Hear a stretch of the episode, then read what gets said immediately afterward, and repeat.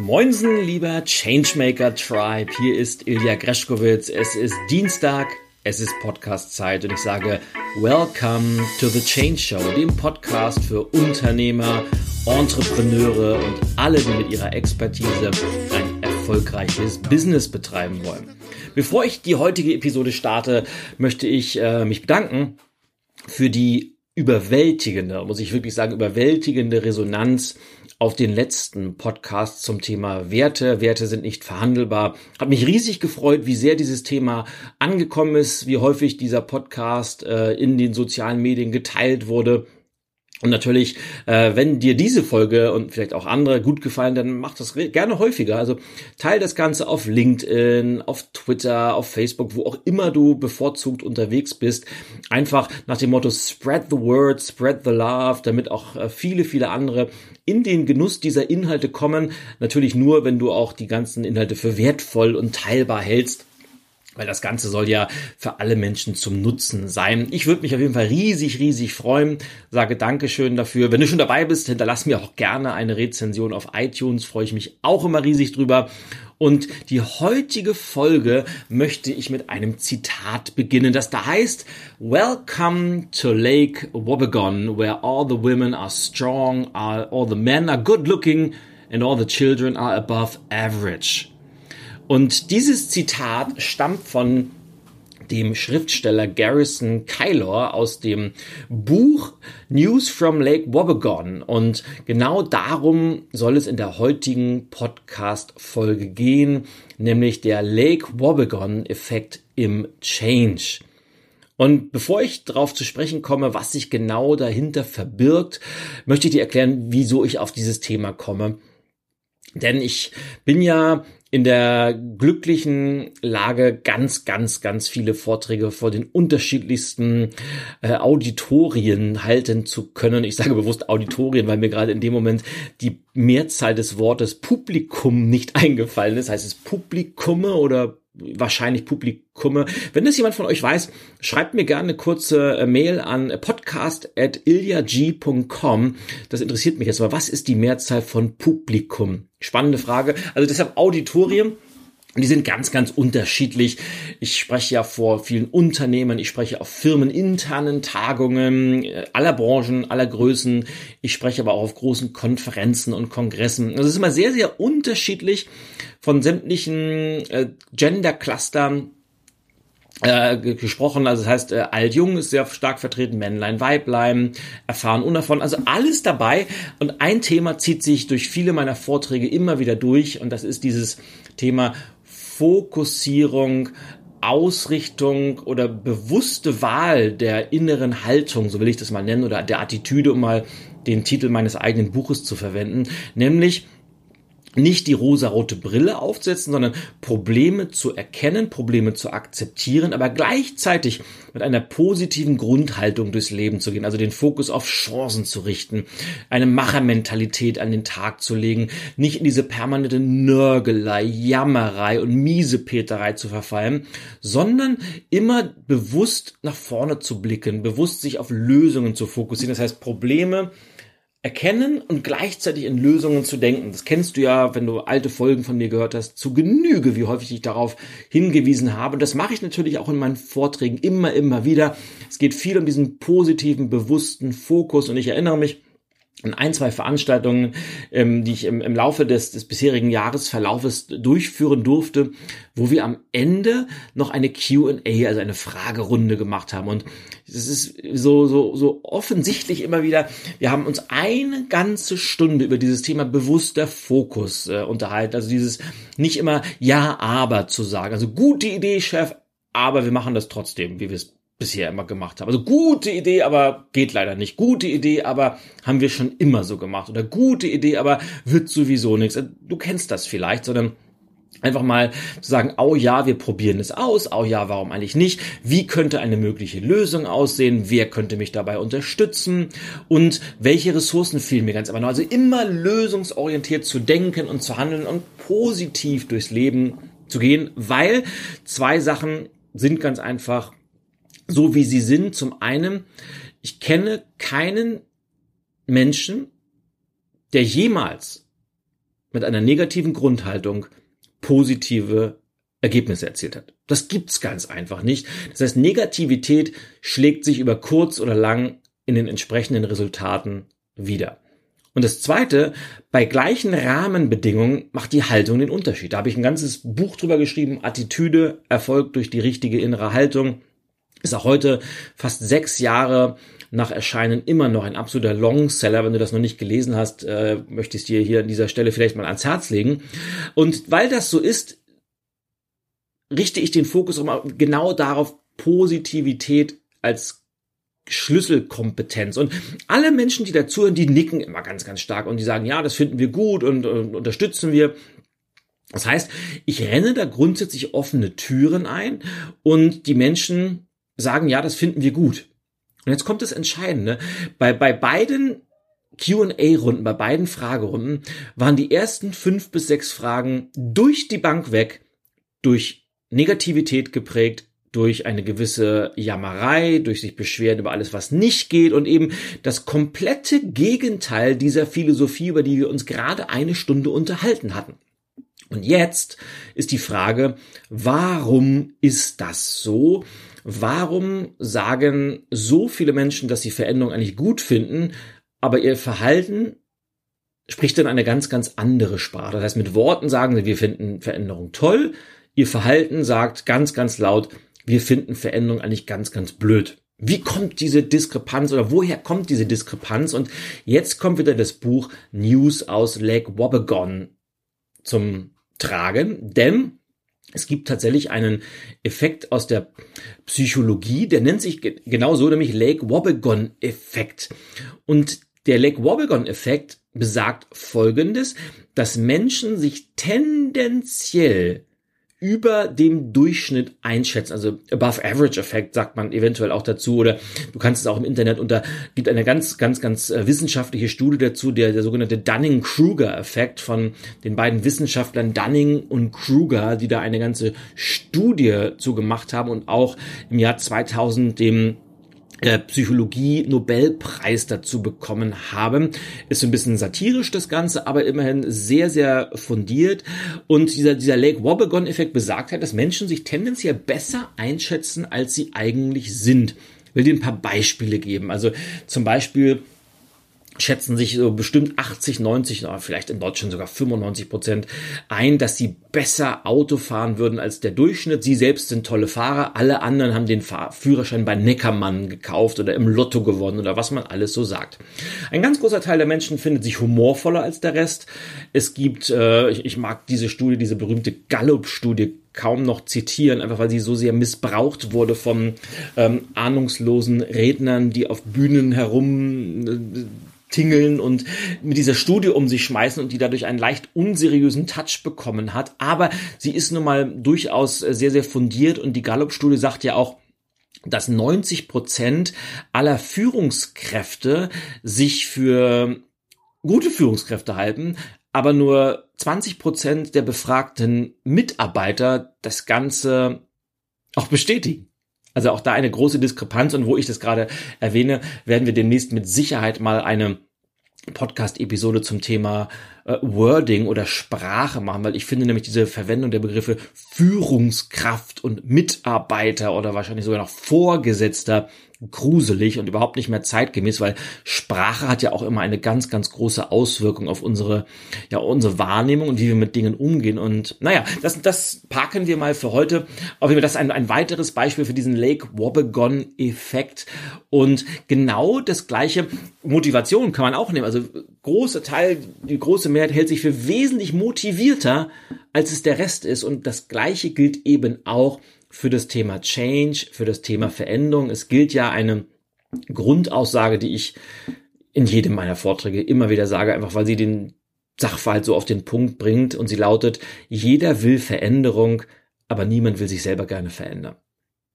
Ich glaube, Menschen mögen Veränderung gerne, weil sie mit äh, neuen Reizen einhergeht, weil sie Verbesserungen verspricht, weil Menschen dadurch wachsen. Das finden alle, alle gut, aber man selber will dann vielleicht doch lieber nichts dafür tun. Dann zeigt man gerne so mit dem Finger auf andere und sagt, ja, wenn denn nur die da oben oder die, die Mitarbeiter oder die Regierung oder wer auch immer, tun sollen es dann immer die anderen. Oder wie ich dann auch immer ausführe, was wir gerne meinen, wenn wir über Veränderungen sprechen, ist, ich weiß eben ganz genau, was und wer sich um mich herum verändern müsste, damit ich so bleiben kann, wie ich bin. Und ja, und da kommt nämlich jetzt dieser Lake Wobegon-Effekt im Change zum Tragen, denn und das meinen die Menschen auch gar nicht böse, die sind halt der Meinung, sie selber wären total offen gegenüber Veränderung, sie selber wären äh, positiv und äh, gehen dem Ganzen sehr, sehr lösungsorientiert, äh, gehen das Ganze an. Und alle anderen müssten was tun. Alle anderen müssten an ihrem Verhalten, an ihren Denkmustern arbeiten, nur man selber eben nicht. Und naja, wenn 90 Prozent denken, dass man selber total gut daran ist und alle anderen Bedarf haben, dann ist da eben eine statistische, mathematische Diskrepanz da drin. Und die Frage ist, woran liegt das? Ähm, zum einen habe ich ja gerade gesagt, dieser, dieser berühmte Dunning-Kruger-Effekt, der sagt ja sehr, sehr dezidiert voraus, dass dieses, dieses psychologische Phänomen in, in vier Stufen abläuft. Und die erste ist, dass, und die sagen, dass inkompetente Menschen überschätzen gerne ihr eigenes Können.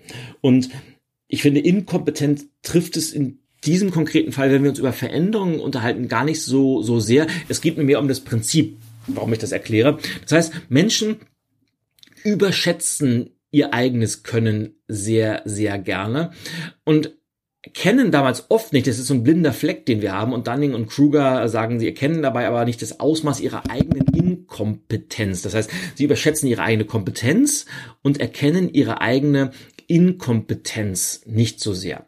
Gleichzeitig können sie bei anderen diese ausgeprägten überlegenen Fähigkeiten nicht wahrnehmen und das führt dann wiederum, dass die Fähigkeiten der anderen unterschätzt werden. Also unterm Strich, man überschätzt sich selber, erkennt nicht, wo der eigene Handlungsbedarf ist, unterschätzt die anderen und kann dadurch die eigene Kompetenz nicht steigern.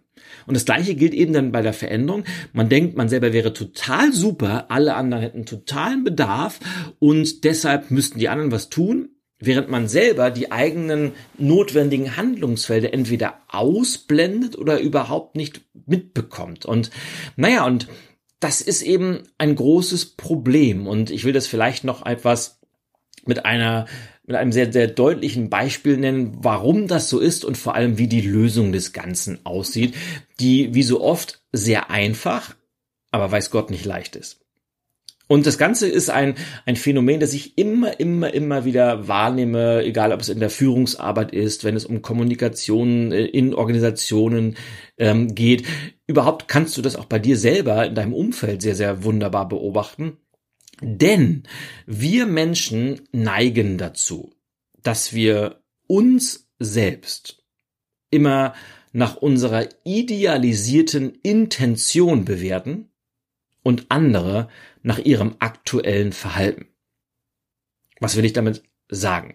Wenn wir uns selbst beurteilen, wie in diesem Fall, wie veränderungsbereit sind wir oder wie change ready sind wir, dann gehen wir davon aus, was würden wir tun, wenn die Rahmenbedingungen perfekt wären und wenn wir in diesen perfekten Rahmenbedingungen unser optimales Verhalten zeigen würden. Und ich sage bewusst würden im Konjunktiv, weil das seltenst der Fall ist. Das heißt, wir beurteilen uns nach dieser idealisierten Intention und unsere Mitmenschen immer nach dem, was die tatsächlich tun. Vergessen aber, dass äh, unsere idealisierte Intention selten auch sich in unserem aktuellen Verhalten widerspiegelt. Und da ist eben, da ist eine, ein, ein ganz, ganz großer Bruch drin zwischen dem, was andere wirklich tun und was sie eigentlich tun würden und dem, was wir tun und was wir tun würden. Da gibt's einfach Unterschiede und diese Unterschiede, dass wir das nicht beachten, daraus resultiert dann eben dieser berühmte Lake Wobegon-Effekt, nämlich, ich sage gerne nochmal das Zitat, ich finde es so gut, nämlich Welcome to Lake Wobegon, where all the women are strong, all the men are good looking and the children are above average. Also die, die Frauen sind stark, die Männer sehen alle gut aus und die Kinder sind alle über den Durchschnitt. Tja, und genau das gilt dann eben auch in solchen Fall dann, wenn es um Veränderungsvorhaben geht, wenn es um äh, Change geht.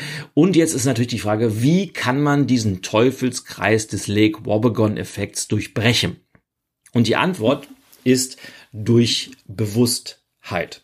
Bewusstheit ist ja für mich ein, eine Art universal Schweizer Taschenmesser für nicht nur Veränderungsvorhaben, sondern überhaupt für Leben und Business an sich. Denn nur das, was uns bewusst ist, können wir auch verändern. Und auch der, der Lake Wobegon-Effekt, der Dunning-Kruger-Effekt oder dieses, wir beurteilen uns selber nach unserer idealisierten Intention, andere nach ihrem tatsächlichen Verhalten, das kann nur deshalb so seine Auswirkungen haben, weil es auf dem Autopilot-Modus funktioniert. Es ist zu einem etwas Unbewusstem geworden, was wir nicht mehr hinterfragen, was einfach so ist und wir es für normal halten, ohne dass wir mal ganz bewusst draufschauen. Und jetzt kommt die Bewusstheit ins Spiel. Wenn wir es hinbekommen, diese Automatismen aus dem Unbewussten ins Bewusste zu holen, dann können wir sie verändern. Das heißt natürlich, wir müssen es wagen, diesen berühmten Blick in den Spiegel zu wagen. Und der kann manchmal hart sein. Das heißt, uns zu fragen, wie kommuniziere ich? Wie gehe ich tatsächlich mit Veränderung um? Wie sieht mein tatsächliches Verhalten aus? Nicht, was würde ich gerne tun, sondern was tue ich tatsächlich? Also mal ganz bewusst die eigenen Denkmuster, die eigenen Strategien, die eigenen Verhaltensweisen, gerne auch mal, und jetzt knüpfe ich an die letzte Folge an, die eigenen Werte unter die Lupe des Bewusstheits oder der Bewusstheit zu setzen um mal eine ganz klare Analyse zu machen. Und wenn ich das gemacht habe, wenn ich mir dessen bewusst bin, dann kann ich eben diese Dinge auch verändern. Und zwar so, dass ich eine ganz bewusste Entscheidung treffe. Normalerweise ist mein Automatismus so, dass ich immer sage, ich bin total offen für Veränderung, aber umsetzen sollen es dann andere, dass ich in diesem Fall sage, okay, das habe ich bewusst wahrgenommen. Wie würde ich, was will ich denn stattdessen haben? Und wenn mir das bewusst ist, dann kann ich es verändern. Und zwar so, dass ich ganz bewusste Entscheidungen treffe, das Ganze mit neuen Strategien, mit neuen Denkmustern, mit neuen Verhaltensweisen zu ersetzen und diese so häufig zu wiederholen, bis sie dann zu einem neuen Automatismus geworden sind. Und nach diesem Schema funktioniert ja schlussendlich jede erfolgreiche Veränderung etwas, was unbewusst automatisiert abläuft, bewusst zu machen, eine passende Alternative zu finden, dadurch das alte Verhalten oder die alten Denkweisen, die alten Muster zu ersetzen und wieder zu einem neuen, zielführenden Automatismus werden zu lassen. Und genau so kann man nämlich diesem Lake Wobegon-Effekt ein, ein Schnippchen schlagen und wieder ein wenig der, der Realität wieder, wieder näher kommen, so dass eben auch diese, diese berühmten Selbsteinschätzungen ja dann mathematisch auch wieder ein wenig Sinn ergeben. Das heißt also, dass es genauso viele Führungskräfte gibt, die überdurchschnittlich gut führen und dass das auch von den Mitarbeitern oder ihren Leuten, die geführt werden, bestimmt oder, oder dass dem zugestimmt wird, dass es äh, genauso viele gute Autofahrer wie schlechte Autofahrer gibt, dass es genauso viele humorvolle wie humorlose Menschen gibt und dass es auch die Change Readiness gleich stark verteilt ist. Da ist ja auch nichts schlimm dran. Die Frage ist immer nur, bringt mich das Ganze meinen Zielen näher? Ja oder nein? Wenn ja, mach mehr davon. Wenn nein, finde eine Alternative. Tja, und das ist vielleicht so ein bisschen die Denksportaufgabe für diese Woche am Ende der heutigen Episode der Change Show. Lass ein wenig Bewusstheit einkehren und setz doch mal die Lupe der Bewusstheit auf deine Verhaltensweisen, auf deine Muster, deine Denkmuster, auf deine Strategien, die du gerne anwendest, deine Kommunikationsmuster. Also all das, was du den ganzen Tag mehr oder weniger automatisierst, automatisiert tust, versuch da mal ein wenig Bewusstheit reinzukriegen und mal zu überprüfen, ist das Ganze wirklich identisch? Ist dein Verhalten identisch mit deiner idealisierten Intention oder nicht? Und wenn nicht, und es wäre schon erstaunlich, wenn es nicht zumindest ein, zwei Sachen geben würde, weil wir sind alle Menschen und keine Roboter, geht mir ja genauso, dann steuer gegen und suche nach alternativen Verhaltensweisen. Das heißt, du könntest einfach mal gucken, bei dir selber, aber auch gern bei deinem Umfeld, was du so wahrnimmst und äh, wo dieser Lake Wobegon-Effekt, wo der alles auftritt und wie häufig du den wahrnehmen kannst. Also es ist eine ganz, ganz spannende Geschichte und ich wünsche dir da ganz, ganz viel Freude bei und äh, tolle Erkenntnisse und natürlich hoffentlich auch den ein oder anderen Aha-Effekt und bessere Resultate sowohl in deinem Job, in deinem Unternehmen, aber auch in deiner Arbeit mit deinen Kunden oder mit deinem Team oder mit deinen Geschäftspartnern.